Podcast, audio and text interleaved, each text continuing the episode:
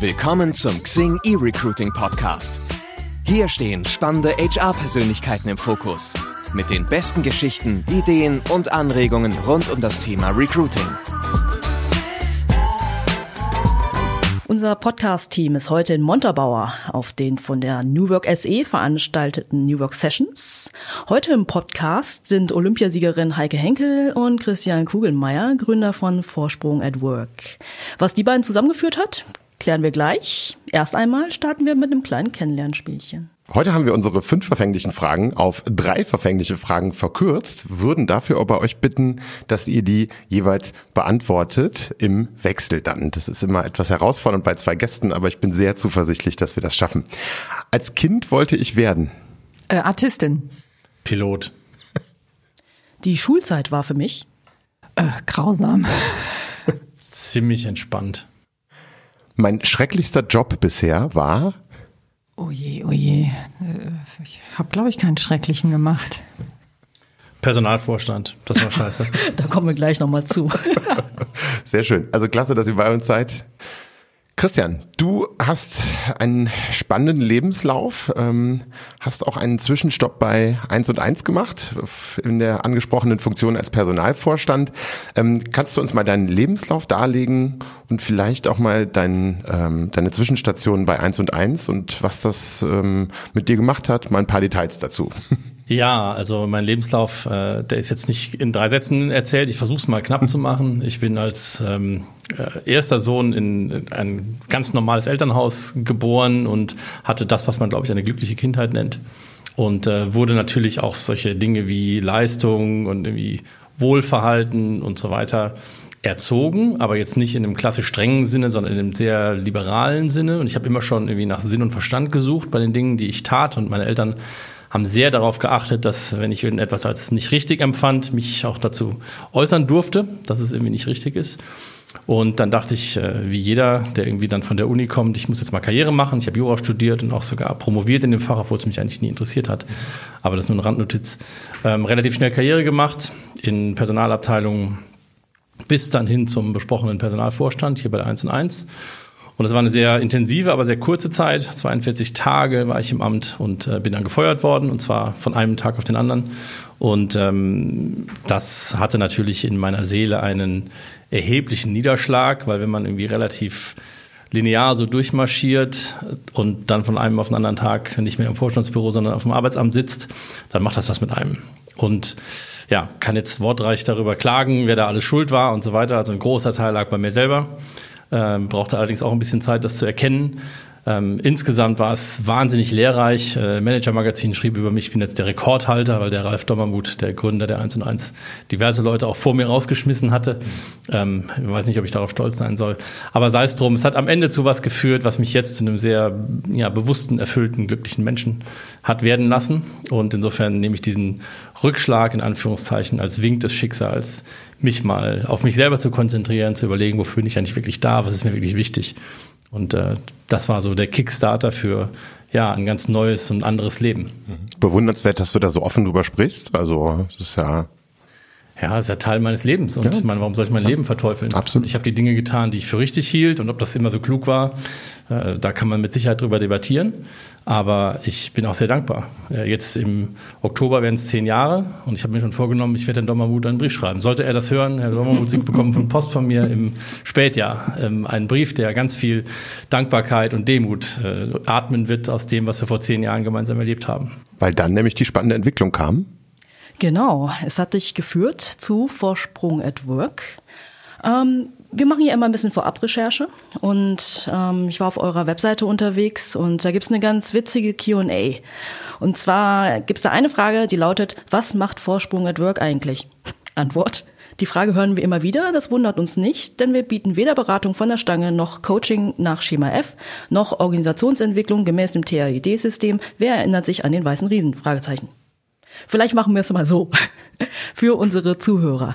Kurz und knapp, vielleicht geht es ja irgendwie doch. Wenn ich jetzt ein Unternehmen bin, mal so ganz blöde gefragt, wie könnt ihr mir denn helfen? Also wir treten immer mit dem Glaubenssatz an, dass im Unternehmen alles ist, um die Wirklichkeit anders und besser bewältigen zu können als bislang, nämlich die Potenziale der Menschen. Und wir sagen, dass in Unternehmen das menschliche Potenzial halt mitnichten ausgeschöpft ist.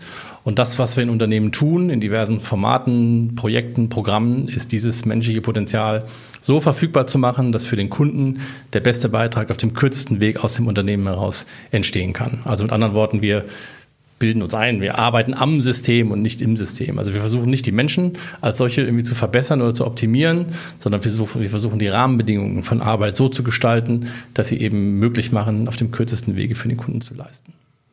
Nun seid ihr beiden ja ein sehr spannendes und beeindruckendes Team. Jetzt auch nochmal ähm, naiv gefragt, wie seid ihr beiden denn zusammengekommen? Wie habt ihr zusammengefunden, um das zu machen, was ihr heute macht? Willst du erzählen? Soll ich erzählen? Mach mal. Ja, Das auf einer äh, Veranstaltung, wo ich gefragt wurde, ob ich nicht Lust hätte, einen Vortrag zu halten, weil ähm, eine andere Sportlerin ausgefallen war. Es war jetzt nicht so weit. Und ähm, ich dachte, ja, warum nicht? Ähm, Vorträge kann man immer äh, üben und machen. Und weil da interessantes Publikum war, bin ich dann hingefahren. Und ähm, der Veranstalter erzählte mir schon von den zwei anderen ähm, Referenten und das hörte sich schon sehr interessant an. Und darunter war halt der Christian. Und die Vorträge waren auch irgendwie anders, als man so gewohnt war, ganz locker auf der Bühne und einfach so erzählt. Und auch die Lebensgeschichte fand ich total spannend. Und irgendwie war da aber schon äh, so eine Wellenlänge, hatte ich das Gefühl. Also wir haben uns ausgetauscht und haben den Abend dann noch bis vier Uhr morgens irgendwie verbracht und uns unterhalten, uns ausgetauscht und ähm, so viele Parallelen und auch so viele Gemeinsamkeiten gefunden und erkannt, dass wir gesagt haben, wir müssen unbedingt was zusammen machen. Und das war sozusagen der Anfang. Und ich hatte direkt von Anfang an ein gutes Gefühl, das könnte was werden. Wobei ich sagen muss, okay, solche Situationen kennst du, war ein toller Abend.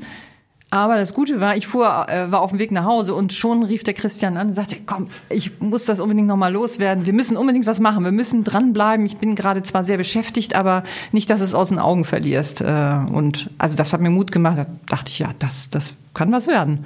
Es hat dann noch mal ein paar Wochen gedauert oder auch vielleicht Monate, keine Ahnung. Ich habe dann bin zu Besuch mal nach Weinheim gefahren ins Unternehmen und war direkt angenehm angetan von der Begrüßung auf einer Tafel. Immer herzlich willkommen Heike. Und ähm, dann waren viele Mitarbeiter da und äh, die mich auch herzlich begrüßt haben. Und ich durfte meine Geschichte erzählen. Alle hörten gespannt zu.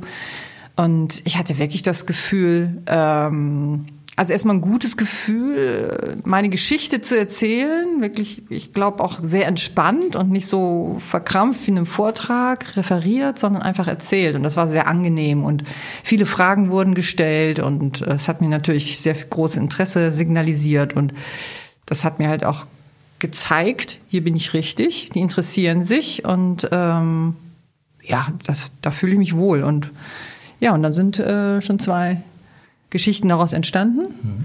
Genau. Einmal vor ein paar Wochen und jetzt hier. Genau. Und was mich an dir immer fasziniert hat, war deine, dein offener Umgang mit dem Thema Lernen. Also scheitern, lernen, wieder aufstehen, sich zur Vision committen, durchziehen, Opfer bringen, am Ende um die Goldmedaille sich äh, um den Hals hängen lassen zu können. Und diese ganzen Geschichten vom Scheitern und den offenen Umgang und den, das Akzeptieren dessen, dass das eben Teil des Wegs ist, das hat mich bei dir einfach beeindruckt. Und es war immer schön, mit dir zu sein, bis zum heutigen Tag. Aber wahrscheinlich ist es auch aufgrund der Tatsache, dass ihr so unterschiedliche Biografien habt, seid ihr einfach eine super Kombination miteinander. Also wir haben heute Morgen die Freude gehabt, ähm, auch einen gemeinsamen Vortrag oder Workshop zuzuhören. Ähm, und gestern Abend beim Vorabend-Event, Heike, ähm, als du dann deine Geschichte erzählt hast, ich war echt berührt und höchst beeindruckt und ähm, habe da so ganz, ganz viele Parallelen halt auch zum, ja, ich sag mal, zur, zur Businesswelt auch gesehen. Und ähm, genau, da würden wir jetzt gerne mal so ein bisschen drauf eingehen. Was, was hängen geblieben ist bei mir, Du hast das ja so beschrieben, du hast für deine Karriere ja auch, sage ich mal, Entbehrungen auf dich genommen, beziehungsweise hast dich auch verändert. Das war so ein bisschen bei mir dann so das Stichwort Comfort Zone. Also du hast dich aus deinem gewohnten Umfeld rausbewegt, um das zu erreichen, was du dir als Ziel gesetzt hast. Erzähl uns doch mal ein bisschen was dazu. Also vielleicht, was waren so, vielleicht was waren so deine Veränderungen, die du auf dich genommen hast und was hat das mit dir gemacht? Wie hat sich das bei dir entwickelt? Also zunächst stand ja am Anfang ein Ziel, wo ich auch erstmal ähm, mehr hineingestoßen wurde. Ich wollte eigentlich, ja wie gesagt, Artistin werden. War kein Zirkus in der Nähe, also turnte ich und dachte, ich würde wirklich toll turnen. Und während all die schwierigen Sachen lernen, Doppelsalto, Überschlag, was auch immer, ähm, aber dann war da eine Person, die andere äh, Potenziale in mir entdeckt hat. Und zu dem Zeitpunkt wusste ich eigentlich noch gar nicht, was für ein Potenzial in mir steckte. Und habe dann im Grunde in vielen Jahren, fast 20 Jahre Leistungssport erlebt, wie viel Potenzial in mir steckt und äh, wie viel ich auch erwecken kann und mehr rausholen kann. Ähm, und die Möglichkeit, die ich am Anfang relativ am Anfang schon erkannt habe, da könnte was draus werden, mehr als nur ein Flickflack oder ein Salto, ähm, das hat mich dazu geführt oder angetrieben, tatsächlich Leichtathletik zu machen, obwohl das nicht unbedingt meine Wunschsportart äh, war aber die Möglichkeiten zu reisen, ähm, andere Menschen kennenzulernen aus allen möglichen Ländern, äh, dann das Gefühl zu haben, etwas bewirken zu können, dass man nämlich mit ein bisschen Training über eine Latte springen kann und diese Latte weiter nach oben schieben kann. Das, das hat mir Antrieb gegeben und vor allem die Menschen um mich herum. Das war immer sehr wichtig. Äh, das war für mich eigentlich auch der Grund, überhaupt in einen Verein zu gehen eine Gruppe gefunden zu haben, die die gleichen Interessen haben, wir gemeinsame Erlebnisse hatten, von denen wir ähm, ja immer wieder erzählt haben und auch gelebt haben, ähm, die mich unterstützt haben, wenn es nicht so gut lief, die mit mir gefeiert haben, wenn es super lief. Das war einfach ein tolles Gefühl, eben zu dieser Gruppe eine Gruppe gehabt zu haben, zu der man dazugehört. Und Natürlich war da noch eine andere Gruppe, die Sportwelt, die, die Mannschaft, die Nationalmannschaft, zu der wollte ich auch immer dazugehören. Und leider, äh, wie es so ist, äh, erlebt man natürlich auch Niederlagen. Wobei es im Sport tatsächlich so ist, dass man oft mehr Niederlagen erlebt als Erfolge. Aber es gab halt eine ganz große 1988 in Seoul. Und die ähm, bereitete mich eigentlich erst auf den richtig großen Erfolg vor. Genau dieses Erlebnis dort. Weil ich am Ende auch erlebt habe, wie eben meine Gruppe von Sportlern oder die Nationalmannschaft, die dazugehörten, die Sportler, die gewonnen hatten, es geschafft haben. Nur ich hatte es nicht geschafft. Natürlich guckt man erstmal ein bisschen neidisch drüber, aber es war für mich gleichzeitig Ansporn, wieder dazugehören zu wollen, weil ich auch wusste, es steckt noch mehr in mir. Ich hatte es ja schon viele Jahre erlebt, wie viel immer mehr Potenzial aus mir herauskam und das hat mir gefallen. Und so habe ich weitergemacht, eben nach dieser Niederlage, um es dann wirklich ähm, ja ganz auf die Spitze zu treiben und dann die Olympiamedaille zu gewinnen. Und das fand ich auch unfassbar, wie du das gestern Abend auch so nebenbei gesagt hast. Nach 88 dann, dann habe ich mir halt vorgenommen, es in vier Jahren nochmal zu versuchen. Und da habe ich mir gedacht, vier Jahre aufs Geschäftsleben mal zu übersetzen, ist ja eine unfassbar lange Zeit. Also diese, diese, diese Coolness oder auch diese Zielstrebigkeit zu besitzen, dann auf 92 hinzuarbeiten.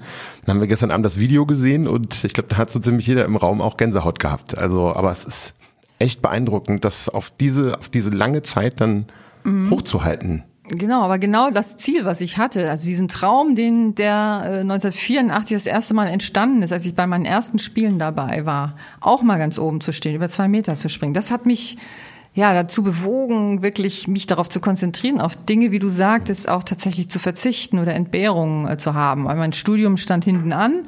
Äh, ich fing zwar dann irgendwann an zu studieren, aber mir war klar, 100 Prozent äh, fokussiert war ich auf dem Sport und das Studium läuft irgendwie mit. Das war so mein Plan B für ja, Situationen, wenn es vielleicht doch nicht klappt oder Verletzungsgefahr ist.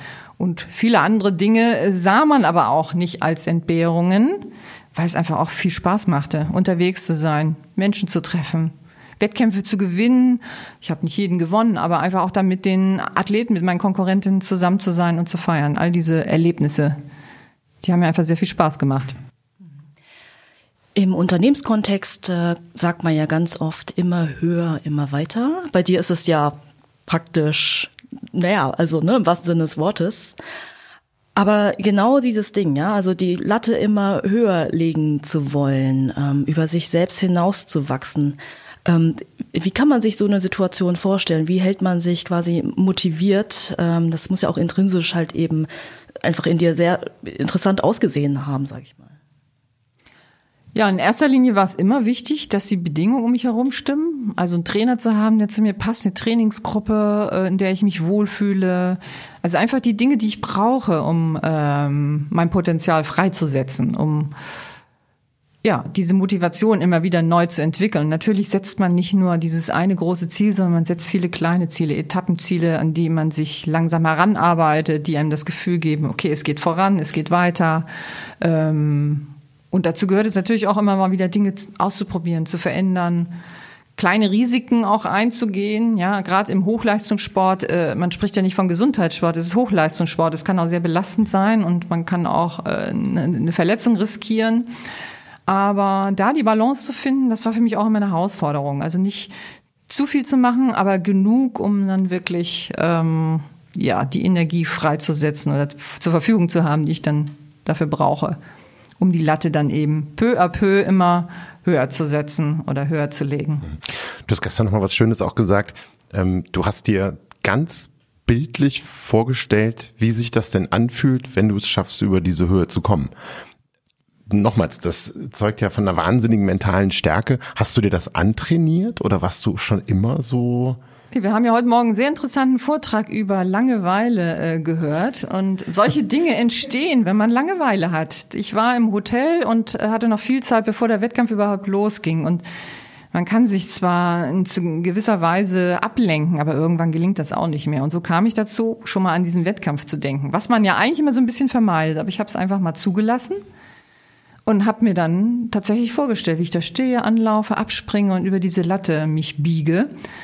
Naja, der Effekt war, im Gedanken klappt das halt immer. Wunderbar. Ähm, und selbst wenn es dann die Latte auch im Kopf mal gefallen ist, ich hatte so viele Versuche, bis es dann endlich geklappt hat. Ähm, und dazu habe ich mir dann auch mal angefangen, irgendwann, ich habe das tatsächlich dann so entwickelt, hat auch probiert, mir die Zahlen vorzustellen, die Höhen vorzustellen. Und habe mir natürlich auch Höhen vorgestellt, die ich nie im Leben bis dahin übersprungen war. Und irgendwann spürte ich den Effekt, dass, dass ich richtig Lust hatte, in den Wettkampf zu gehen, um dann auch diese Höhe, die ich im Kopf hatte, in Wirklichkeit zu überspringen. Mit dem Gefühl bin ich in viele Wettkämpfe gegangen. Ähm, natürlich ein bisschen Nervosität, aber nicht diese Angst, die man vielleicht äh, verspüren könnte, die Latte könnte jetzt fallen, sondern mehr mit dem, mit der Herausforderung, mit dem Willen, äh, über diese Latte zu springen, es allen anderen auch zeigen zu können. Ich ich wusste ja, dass ich es kann im Kopf, eine Realität muss sie es dann noch zeigen.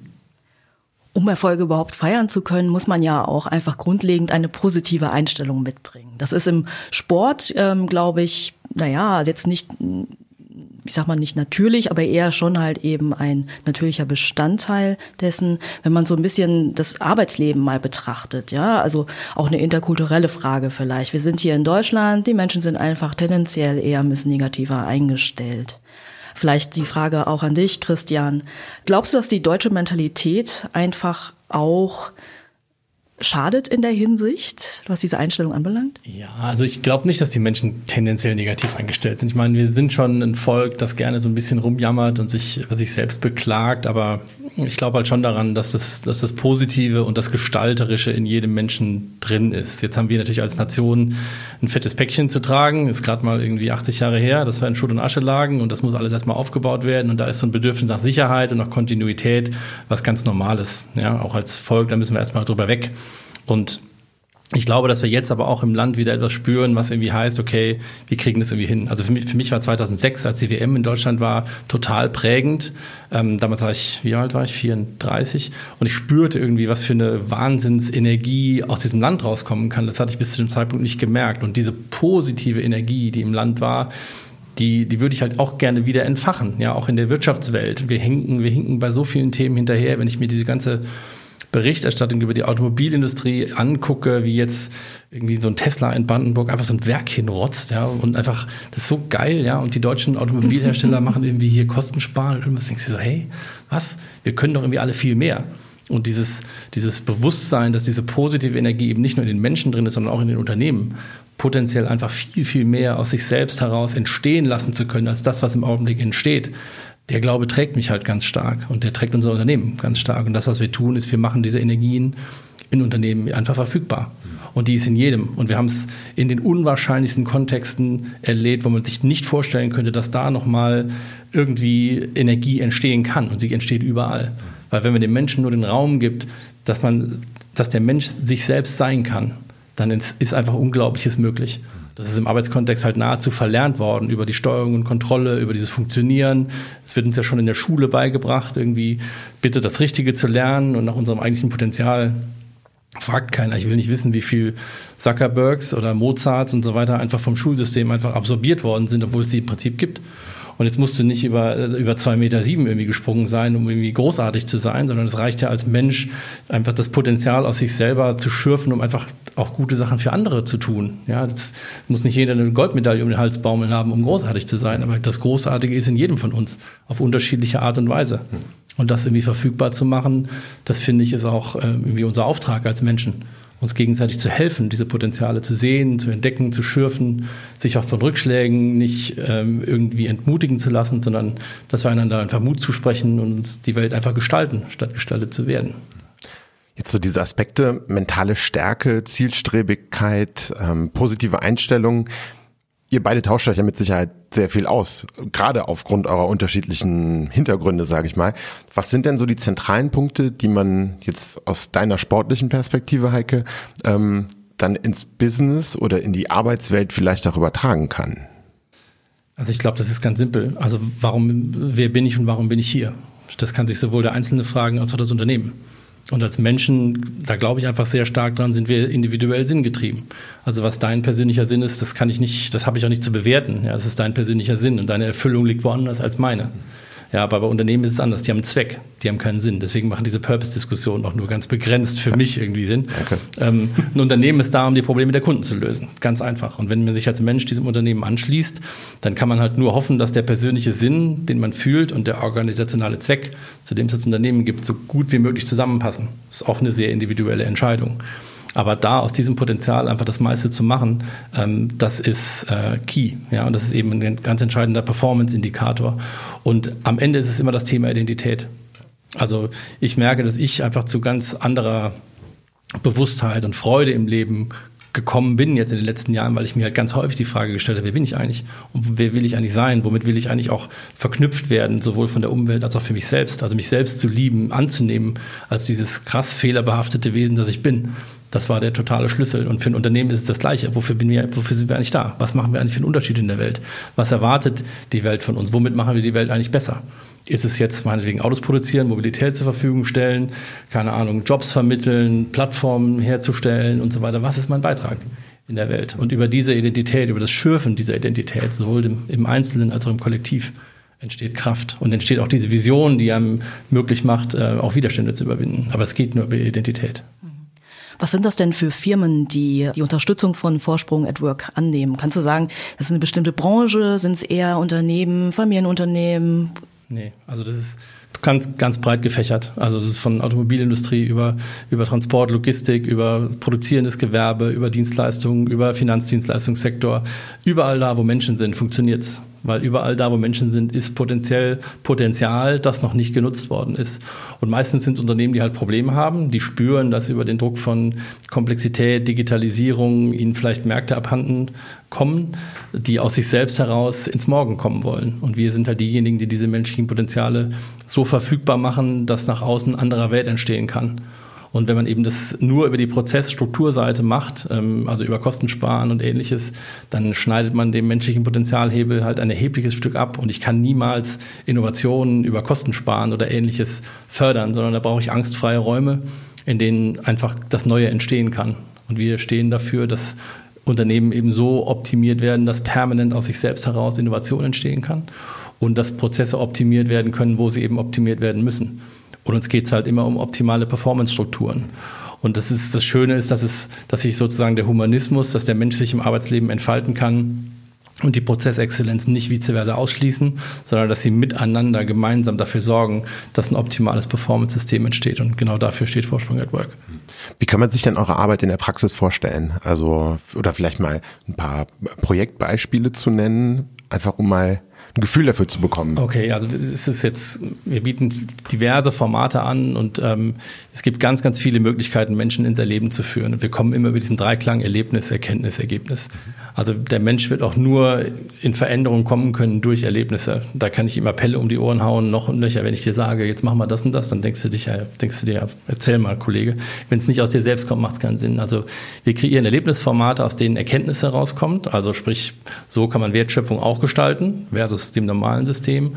Und wenn man das regelmäßig genug macht, kann die Organisation beginnen, aus diesen Erkenntnissen raus zu lernen, in so ein permanentes Lernen zu kommen, um permanent aus sich selbst heraus das Neue schürfen zu können.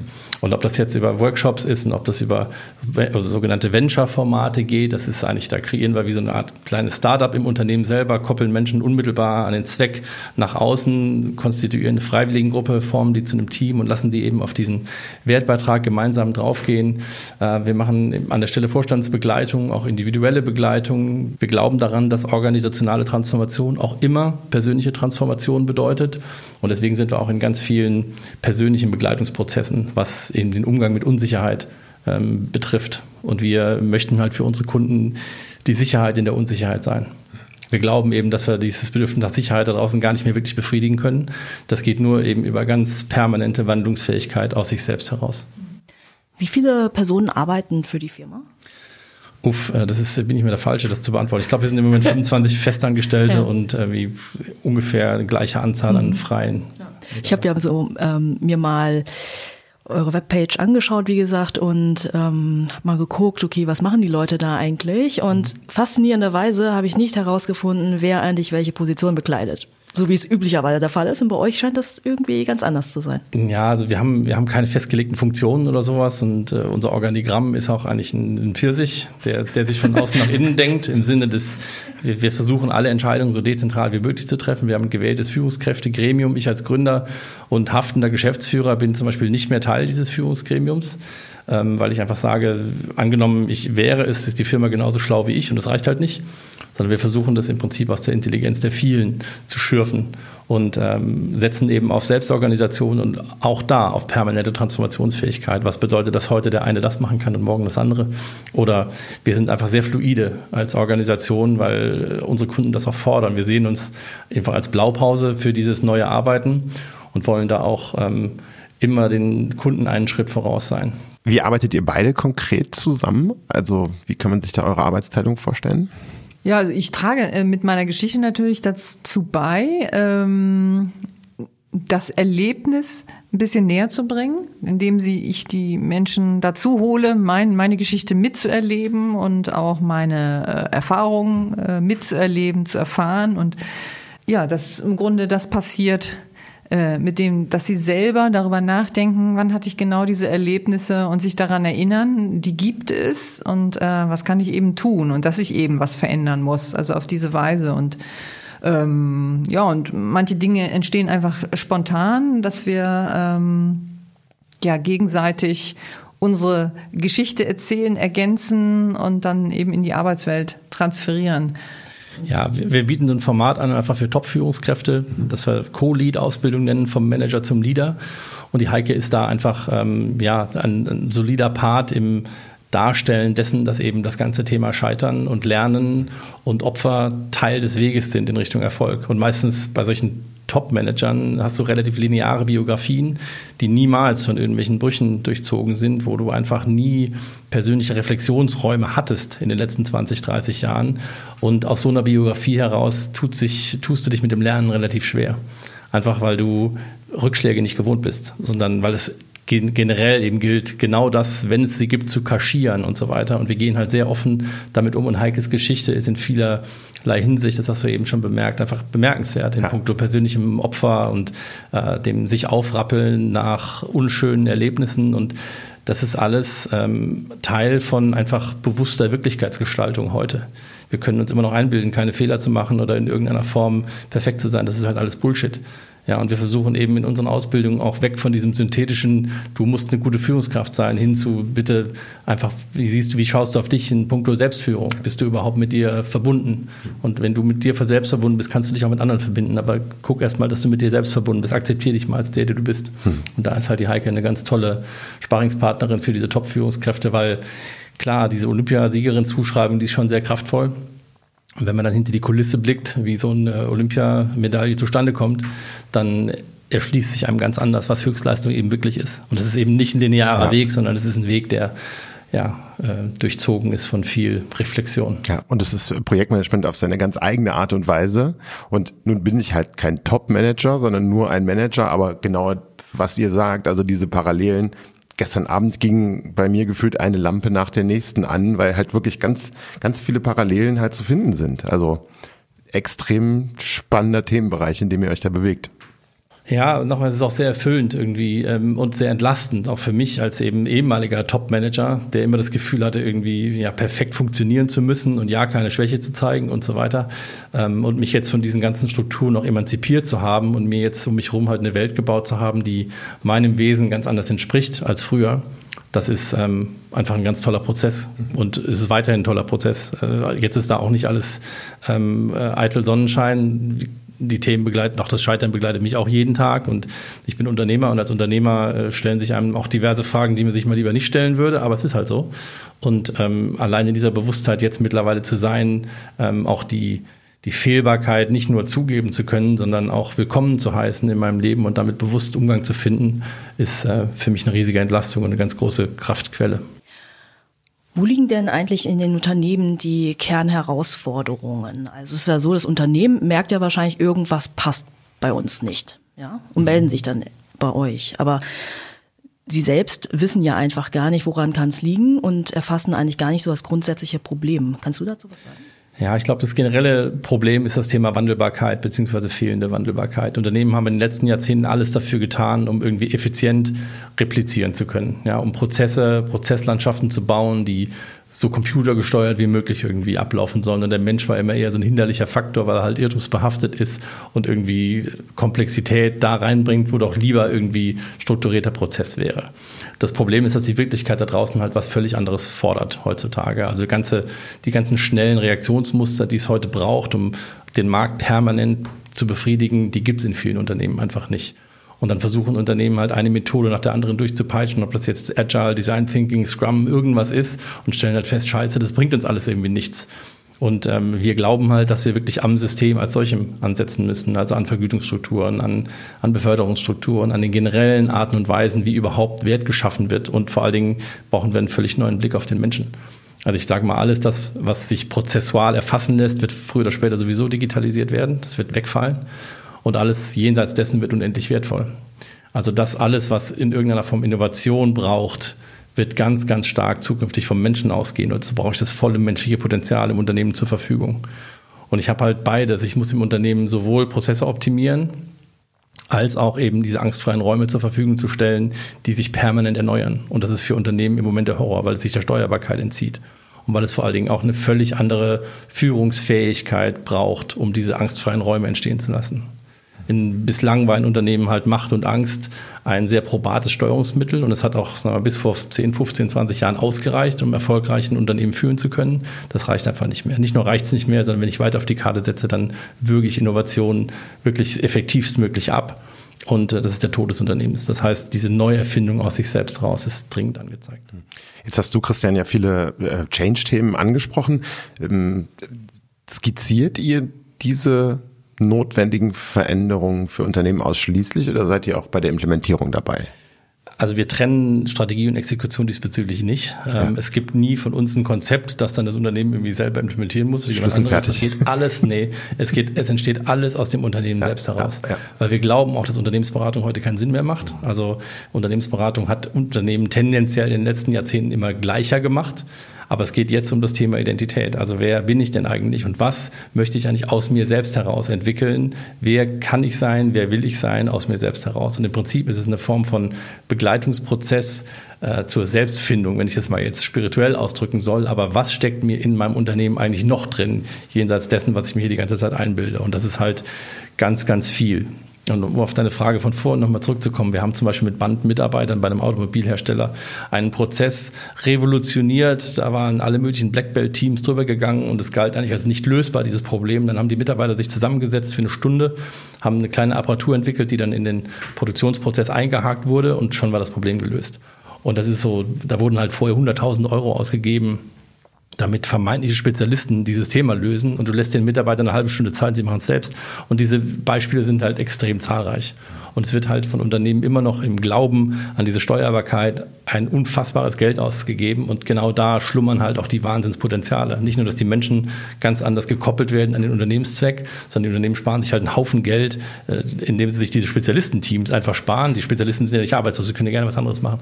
Aber einfach den Menschen, die das Know-how haben, auch die Macht zu geben, diese Probleme zu lösen. Das und deshalb sitzen wir auch hier auf der New Work Session, weil das ja. für mich auch ein zentraler Punkt ist, Befähigung von Mitarbeitern, beziehungsweise auch sage ich mal, Veränderung von innen heraus zu, zu triggern Exakt. und nicht von außen aufzu, genau. äh, aufzu äh, aufzuinstruieren. Aufzuoktroyieren. Ja, also da, da liegt ja, Befähigung heißt ja immer, ich muss jemandem irgendwas lehren. Die, die Menschen können das alle schon. Ja, das Problem ist, dass, dass die Strukturen ihnen so im Weg stehen, dass sie es einfach nicht zeigen können. Und es geht darum, genau diese Potenziale, die da sind, in jedem Einzelnen verfügbar zu machen. Ja, und ich finde, das ist das Schöne im Sport, ähm, wo Rahmenbedingungen geschaffen werden, wo sich der Sportler entwickeln kann. Also selber die Möglichkeit hat, wirklich seine Ziele zu verfolgen und das für sich Nötige zu tun oder Wichtige, ähm, um ähm, sein Potenzial wirklich zu bringen. Ich finde, das ist einfach ein tolles Beispiel, um das ähm, zu transportieren, wie es funktionieren kann, dass man erfolgreich ist. Und äh, das Erstaunliche ist ja eigentlich im Sport, es geht dann nicht drum, äh, irgendwie Geld mitzuverdienen, weil es geht darum, sich zu verwirklichen. Weil man da noch die Möglichkeit hat, im Sport das wirklich zu tun, weil die Freiräume hat oder die Bedingungen hat und auch die Menschen um einen herum, die einen dabei unterstützen. Und eigentlich ist das ein tolles Beispiel äh, für ein Unternehmen, das wirklich zu übernehmen. Leider funktioniert es, habe ich so den Eindruck, umgekehrt. Der Sport äh, will sich äh, bei Unternehmen viel abgucken, aber verstehen eigentlich nicht, dass das nicht der richtige Weg ist, sondern dass sie eigentlich bei ihren ähm, ja, Modellen bleiben sollten und sie einfach weiterentwickeln und sehen müssen, dass der Sportler im Vordergrund ist und dass der die Möglichkeit hat, wirklich aus sich heraus äh, sich zu entwickeln, sich zu verwirklichen. darum geht's. Also es gibt Sportarten, die interessiert eigentlich kein Mensch und trotzdem machen viele das neben dem Beruf, ja? Also oft, die meisten Sportler haben ja eine Doppelbelastung mit Studium, Beruf und Sport. Und allein das ist doch schon ein tolles Beispiel, äh, wie etwas funktionieren kann und vor allem, wie es dann auch Freude machen kann. Aber nochmal auf dieses Thema zu kommen, äh, finde ich gerade total spannend. Ähm, Befähigung und ähm, wie man, wie man Menschen dazu ähm, sage ich mal, führen kann, das von sich aus, von innen heraus hinzubekommen. Ich habe das so interpretiert, korrigiere mich gerne, Heike, ähm, nachdem Gerd Osenberg dein Trainer geworden ist, mhm. dass so gefühlt die Rakete richtig nach oben ging, wenn ich es mal ganz platt sagen darf. Hat er denn, also wenn wir jetzt wieder über Führung sprechen, da ist so ein Trainer, finde ich auch total exemplarisch dann für sowas. Was hat er denn getriggert bei dir? Weil im Endeffekt muss es ja aus dir herauskommen, aber er hat ja seinen Teil dazu beigetragen. Kannst du das mhm. beschreiben? Ja, er hat mir Angebote gemacht, was ich trainieren kann, was ich machen kann, seine Erfahrungen, seine, ja, sein Wissen auch. Und er hat mir überlassen, was ich damit mache. Und allein dieses Gefühl, dieses Vertrauen, also dieses Vertrauen, was er mir entgegengebracht hat, ähm, das hat dazu geführt, dass ich absolut hundertprozentig auch auf ihn vertraut habe. Und das hat funktioniert. Und ähm, unsere Kommunikation hat auch oft äh, nonverbal funktioniert, was für mich sehr äh, entgegenkommt, weil ich aus Norddeutschland komme. Wir sind ja, ja, wir lieben ja die wenigen Worte. Ähm, und das war es auch so, wir haben uns einfach verstanden, allein aber aus der Tatsache heraus, dass, dass da ein großes, ganz großes Vertrauen zwischen uns bestanden hat. So als Sportler, das Thema hatten wir ja vorhin auch schon, man setzt sich irgendwie Ziele, aber man will ja auch immer noch mehr schaffen. Und im Unternehmen ist es ja eigentlich auch ähnlich. Allerdings, wenn man sich jetzt mal so anschaut als Unternehmen, ähm, man kommt einfach zu dir, Christian, und sagt, wir wollen uns verändern. Ja? Ähm, von was einer Prozesslänge sprechen wir da eigentlich? Gibt es dann irgendwie eine Art Ziel und dann sind wir fertig? Oder ist es nicht eher so etwas, Ne? Also es muss ja, also, beibehalten werden und wir arbeiten immer weiter dran. Ja, bin dir dankbar für die Frage. Also äh, an der Stelle ist der Weg das Ziel. Wir sprechen halt gerade nicht von Change, weil Change ist halt der Weg von A nach B, sondern wir sprechen von der permanenten Transformationsfähigkeit als Ziel.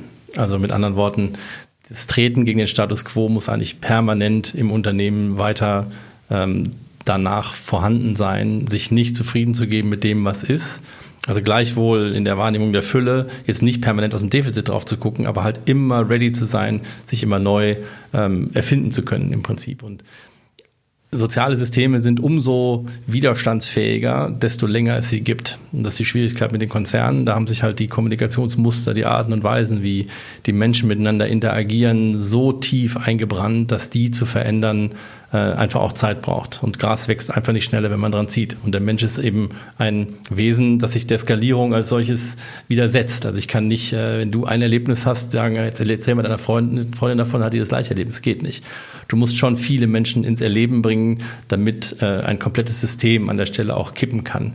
Ähm, ich will jetzt keinen unmittelbaren Zeithorizont nennen, aber also für komplette Konzerne sich umzudrehen, das kann schon mehrere Jahre dauern, einfach weil du sehr viele Menschen hast und sehr viele Menschen ins Erleben bringen musst. Äh, ein entscheidender Hebel, aber da spreche ich eine Binsenweisheit aus, äh, haben die Führungskräfte. Weil wenn die sich nicht als persönlich transformationsfähig erweisen, dann kann ich jede Transformation in die Tonne treten. Also da kann ich einen Haufen Geld verbrennen, wenn ich vom, wenn der Vorstand fordert, dass ich das Unternehmen jetzt bitte verändern möge, aber die Veränderung nicht bei sich selbst beginnen lässt. Da kann ich auch nur jedem Unternehmen raten, die Finger davon zu lassen. Ähm, generell macht es einen großen Unterschied, wie lange es das soziale System des Unternehmens schon gibt. Und dann kann das sehr schnell gehen. Ähm, es äh, wird aber immer wieder Themen geben bei solchen Transformationen, die man nicht vorhergesehen hat. Also das ist schon ein Prozess, äh, für den man mehrere Monate beziehungsweise mehrere Jahre einrichten sollte. Aber ich wiederhole nochmal, der Weg ist das Ziel und ist auch nicht schlimm. Das fühlt sich mal angenehmer, mal unangenehmer an. Aber genauso ist eben das Leben. Es ist halt auch nicht darauf angelegt, dass das alles leicht ist, sondern dass es irgendwie bewältigt werden will. Und das eben aus einer hohen Bewusstheit heraus beim Einzelnen und beim Unternehmen möglich zu machen. Das ist unsere Mission. Ich habe den Satz heute schon mal gesagt, auch die längste Reise beginnt mit dem ersten Schritt. Mhm. Wir sprechen ja auch häufig ähm, über das Thema der Wert des Geldes, des Gehalts. Ja, also gerade wenn man sich so die jüngeren Generationen anschaut, will man eigentlich eher annehmen, okay, ähm, bei denen ist das Gehalt eigentlich gar nicht mehr so wichtig, weil sie wollen sich eigentlich nur selbst verwirklichen. Dabei ist es ja schon so, dass wenn wir uns Studien ähm, angucken, dass das Thema Gehalt doch weiterhin an oberster Stelle steht.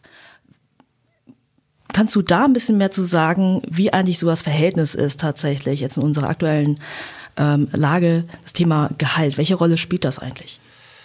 Ähm, ja, also als ehemaliger Personaler kann ich ja immer nur sagen, Geld ist ein Hygienefaktor. Also mit anderen Worten, wenn es nicht stimmt, dann äh, kann man den Job eigentlich nicht vernünftig machen. Aber ab einer gewissen Grenze wird Geld dann auch für den, für den äh, Glücksfaktor im, im Erleben des Arbeitens irrelevant. Und ich kann das einfach nur aus meiner eigenen Historie heraus gut nachvollziehen, ähm, weil irgendwann ab einem gewissen Punkt willst du halt trotzdem immer mehr und der Mensch ist dann auch darauf geeicht, ähm, mehr zu wollen. Und ich merkte halt, je mehr ich verdiene, umso sinnloser wurden meine Jobs. Also es war äh, echt einfach sehr, sehr einprägsam für mich, dass je höher ich rutschte, je mehr Geld ich verdiente, desto verrückter wurden die Dinge, die ich da irgendwie zu tun hatte, in puncto Steuerung und Kontrolle von Dingen, die sich eigentlich der Steuerung und Kontrolle entzogen. Und gleichwohl dachte ich, naja, jetzt habe ich irgendwie mein Haus und jetzt muss ich meinen Kredit bezahlen, dann muss ich den Bullshit halt aushalten und so weiter. Und ähm, ich merkte halt, dass äh, das für mich der totale Holzweg ist. Und äh, auf dem Holzweg befinden sich aber ganz, ganz viele Leute, die irgendwie sagen, ich kann den Job nicht verlassen, weil ich irgendwie auf dieses Geld angewiesen bin. Und ähm, ich möchte einfach nur noch mal zu bedenken geben, dass die Lebenszeit verdammt begrenzt ist und dass ich jetzt mit deutlich weniger Geld als das, was ich früher zur Verfügung hatte, ein deutlich besseres und bewussteres Leben lebe. Vor allen Dingen ist der Preis meiner persönlichen Würde einfach unbezahlbar. Und die Heike sagte vorhin, ja, der Sportler macht das auch nicht wegen Geld, sondern wegen persönlicher Erfüllung. Ähm, und am Ende ist genau jeder Mensch genau so gepolt, ähm, dass wir einfach die Dinge tun, die wir tun, um irgendwie ein bewusstes Leben zu führen. Und wenn wir die Karotte des Geldes in irgendeiner Form dazu hoch gewichten, dann äh, hoffe ich nur für jeden Einzelnen, dass er nicht in 20 Jahren sich umguckt und sich denkt, ah fuck, das hätte ich besser mal anders gemacht. Weil die Lebenszeit am Ende ist so begrenzt und wir müssen irgendwie schauen, dass wir auch für uns selbst äh, hygienisch bleiben und irgendwie unseren Sinn, unserem Sinnempfinden folgen. Wenn wir das langfristig nicht tun, dann wird uns unser Körper schon daran erinnern, dass das irgendwie alles nicht passt. Und ich kann mir halt da draußen nur ganz, ganz schwer die ganzen grassierenden psychologischen Krankheiten und so weiter angucken, weil Leute einfach so weit jenseits ihres eigentlichen Sinnempfindens arbeiten, ähm, dass es einfach auch volkswirtschaftlich ein Horror ist. Und für den Einzelnen ist es ein Horror in puncto Selbstwahrnehmung. Und ich äh, möchte einfach hier ein Plädoyer nicht gegen das Geld halten, aber sagen wir für den bewussten Umgang mit Leben und Lebenszeit. Geld macht nicht glücklich. Also ich sage immer ganz gerne, was, was früher gezogen hat, äh, die zwei Ks, Kohle und Karre, zieht auch interessanterweise bei den jungen Menschen nicht mehr. Da geht's dann genau um diese Punkte, über die jetzt die ganze Zeit gesprochen hat. Selbstbestimmung, Einbeziehung, Mitsprache, Erfüllung. Also, also ich glaube schon, dass es noch zieht. Ich glaube nur, dass die Quittung irgendwann kommt dafür, dass es mal gezogen hat. Ja, die Lebenszeit ist kurz, die Zeit für unseren Podcast auch. Ähm, vielen Dank, dass wir, dass wir mit euch sprechen konnten. Darf ich dich einmal kurz unterbrechen? Natürlich. Ich muss meinen Fanboy-Moment nochmal ausleben. Oh, jetzt kommt's. Ich habe eine völlig irre Frage, Heike. Das ist mir wirklich jetzt, seit ich gestern Abend gesehen habe, nicht mehr aus dem Kopf gegangen. Barcelona 92, vierter Sprung, Olympische Spiele. Du stehst da und dann sagst du etwas zu dir. Genau. Weißt du noch, was das ist? Also man sieht, wie ich meine Lippen bewege. Ich glaube, was für ein Mist oder irgendwie sowas. Irgendwie. Und dann habe ich meine Lippen nicht mehr bewegt, aber ich habe gedacht, ich bin jetzt nicht hergekommen, jetzt wieder nach Hause zu fahren. Du springst jetzt darüber. Also es sind einfach Gedanken, die einem dann durch den Kopf gehen. Ne? Und es ist äh, einfach wichtig in solchen Momenten, wenn es wirklich kritisch wird, sich innerlich anzuspornen, so einen Mutmachspruch parat hat, um dann wirklich nochmal Haltung anzunehmen, Adrenalin ausschütten zu können und dann, um dann wirklich Leistung abliefern zu können. Cool. Ich habe jetzt nur gerade den Fanboy-Moment in die andere Richtung, weil ihr uns total coole Fragen gestellt Oh, habt und es danke. wahnsinnig angenehm gewesen ist, mit Danke. euch diese Stunde Lebenszeit zu verbringen. Danke an euch beide. Vielen Dank.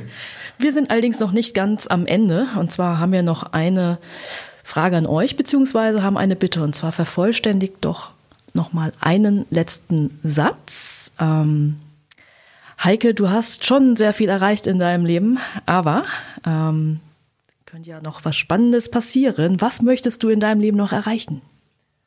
Ähm, ja, ich bin immer darauf erpicht, weiterzulernen, dazuzulernen. Und ja, mein, mein Wunschtraum ist eigentlich, ein, eine Umgebung zu schaffen, wo sich Menschen für kurze Zeit ähm, neue Energie aufladen können. Ich bin dabei, ich unterstütze sie dabei.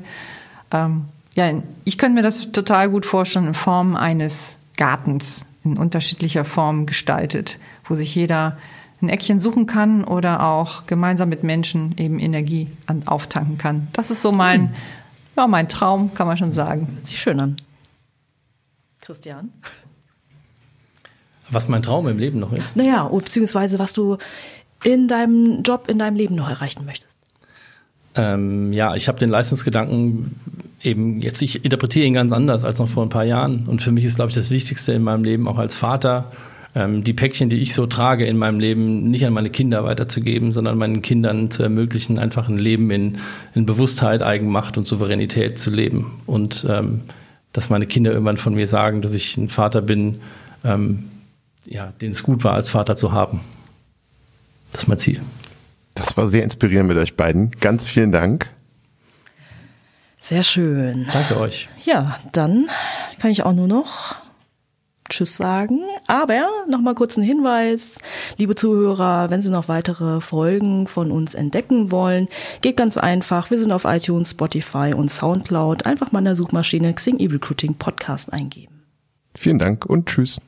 Tschüss. Tschüss.